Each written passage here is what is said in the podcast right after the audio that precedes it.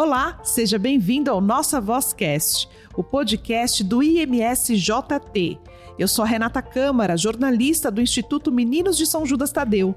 Estamos aqui para compartilhar conteúdos formativos de temas relevantes da atualidade. Dia 19 de fevereiro, Dia do Esportista. No IMSJT, nos preocupamos em acolher, amparar e educar crianças, adolescentes e jovens em vários aspectos, e a atividade física também entra neste aprendizado.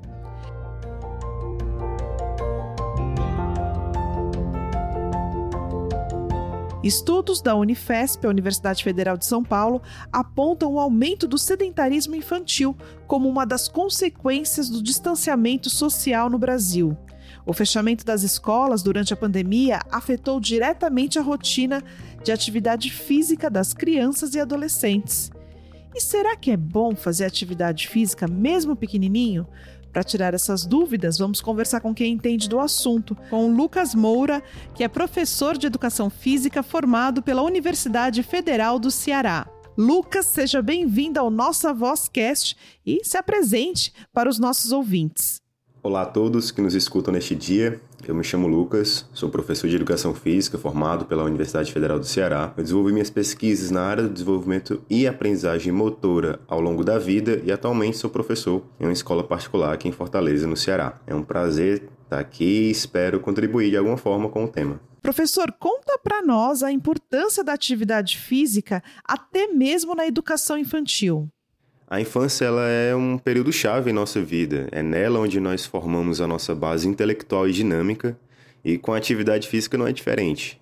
A criança precisa receber o máximo de estímulo em cada fase da vida, desde os primeiros meses, para que ela possa usufruir de todos os benefícios da prática, como por exemplo, evitar atrasos motores e déficits na coordenação, ter mais confiança e motivação para praticar outras modalidades, e além disso, uma criança ativa tem muito mais chances de se tornar um adulto ativo, e é isso que a ciência comprova em diversos estudos sobre o tema. Agora, uma outra questão, eh, Lucas: fazer atividade física na infância e na adolescência, ela impacta na saúde mental?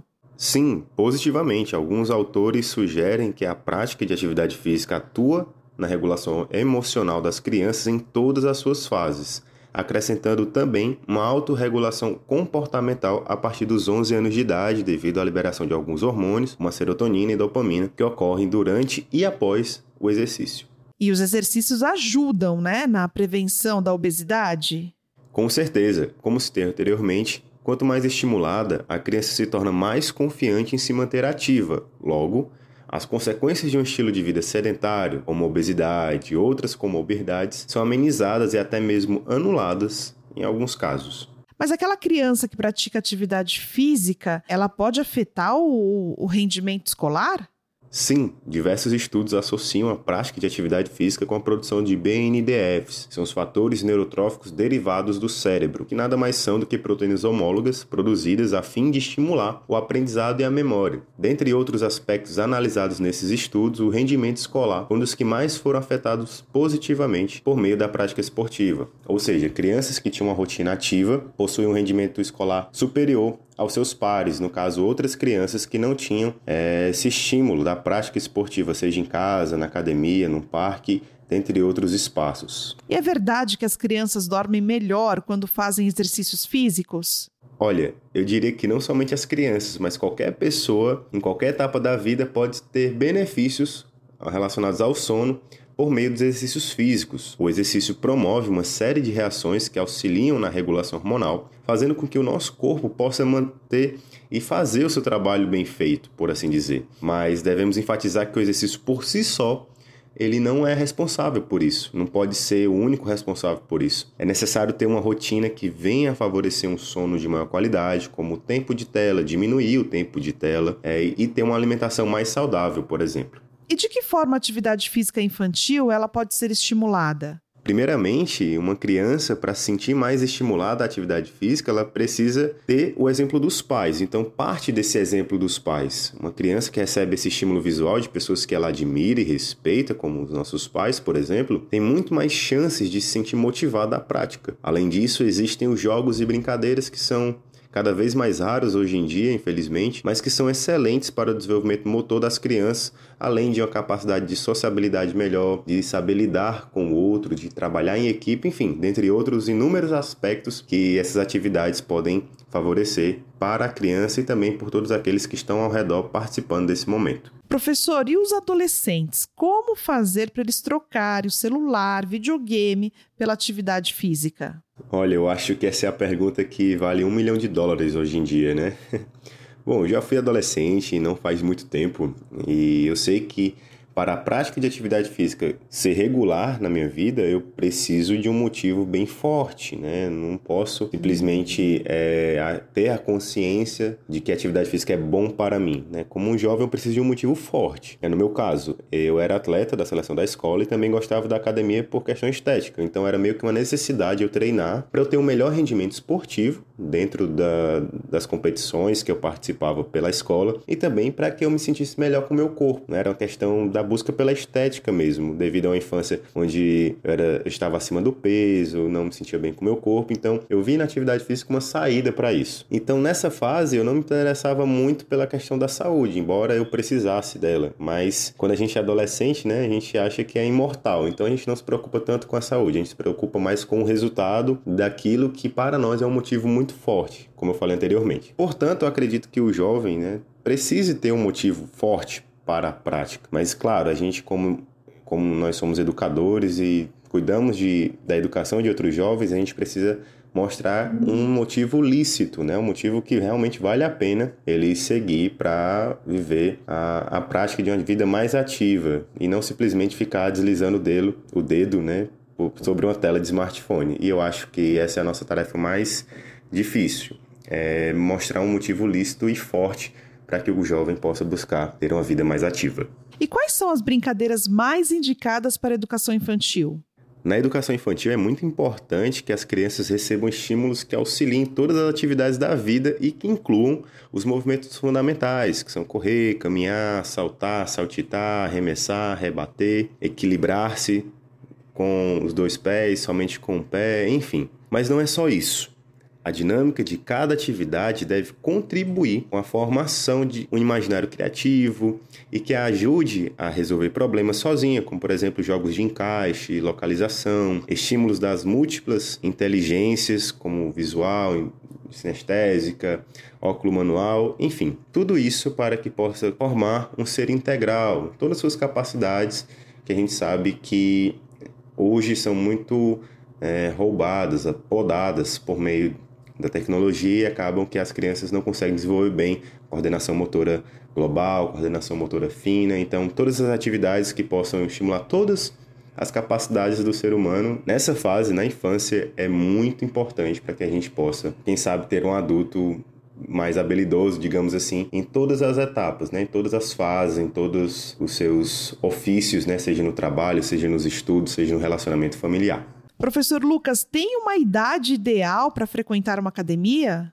Bom, essa pergunta é que gera muita controvérsia, né, Na, entre os pais, entre pessoas assim que são fora do ambiente acadêmico e ainda não tem tanto acesso àquilo que a ciência vai falando nesse tempo. Bom, tudo depende do tipo de academia.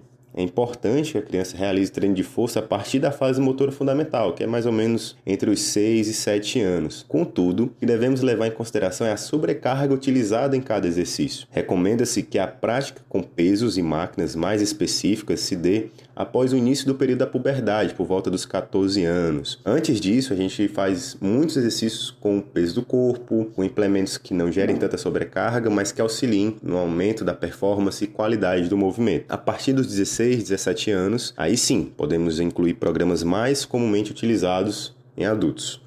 Qual o tempo ideal para atividade física é, tanto para crianças e para adolescentes. Conheço relatos de pais que iniciaram uma atividade física para que o filho pudesse se sentir mais motivado e deixar de passar horas jogando videogame. Ao notar a, a mudança física nos pais, o filho também começou a se exercitar regularmente. Ou seja, mais uma vez eu repito, os pais são os principais agentes estimula o tipo de vida que seus filhos terão, seja uma vida mais ativa ou uma vida sedentária. Se alguns pais tiverem condição de colocar o seu filho numa escolinha ou num clube para que ele possa já é, iniciar essa prática desde cedo, ou então, se não tem tanta condição assim financeira, puder procurar um projeto social ou algum lugar que possa acolher essas crianças durante um período do seu dia para que estimule a prática da atividade física, o movimento, o esporte e aí então trazer todos os benefícios que uma prática esportiva pode trazer, tanto com relação à saúde como a questão social, de poder se comunicar melhor, poder trabalhar melhor em equipe, que tudo isso nos forma para a vida, para o ambiente de trabalho, para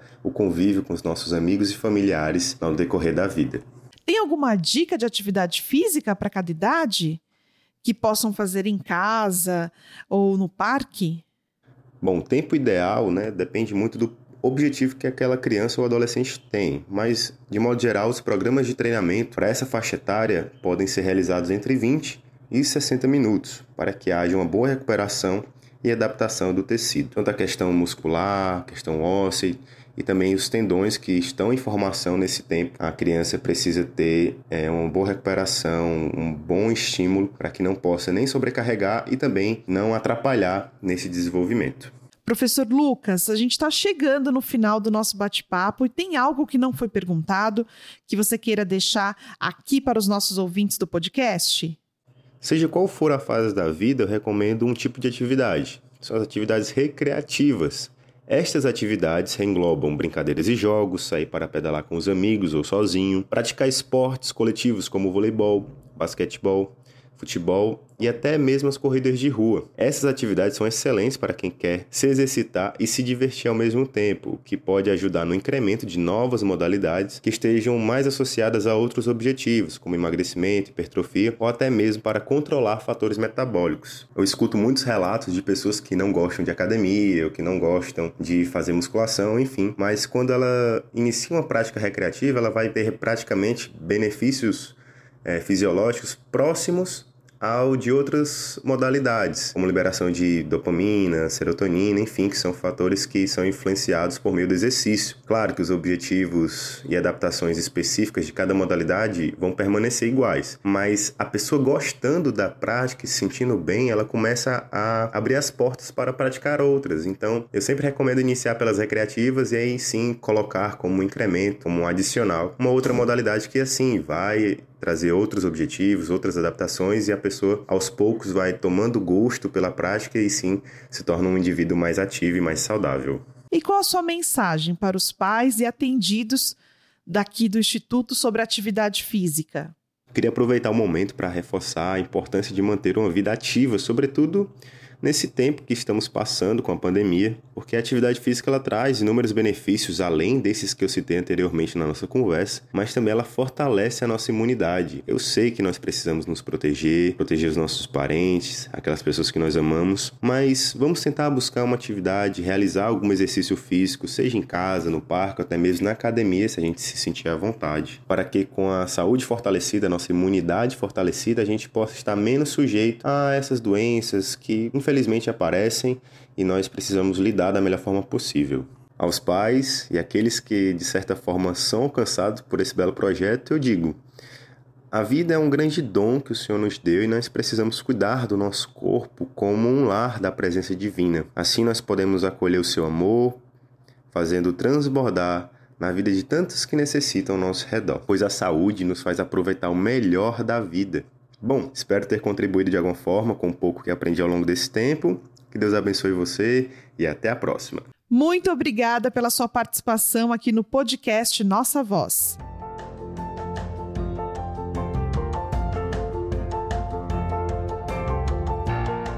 Você conhece o Instituto Meninos de São Judas Tadeu? É uma obra sem fins lucrativos. O Instituto atende cerca de 2 mil crianças e adolescentes em suas 11 unidades. Sua generosidade mantém a nossa missão e realiza o sonho de nossas crianças e adolescentes. Faça parte desta família. Doe através do nosso site imsjt.org.br. Amar é a nossa missão.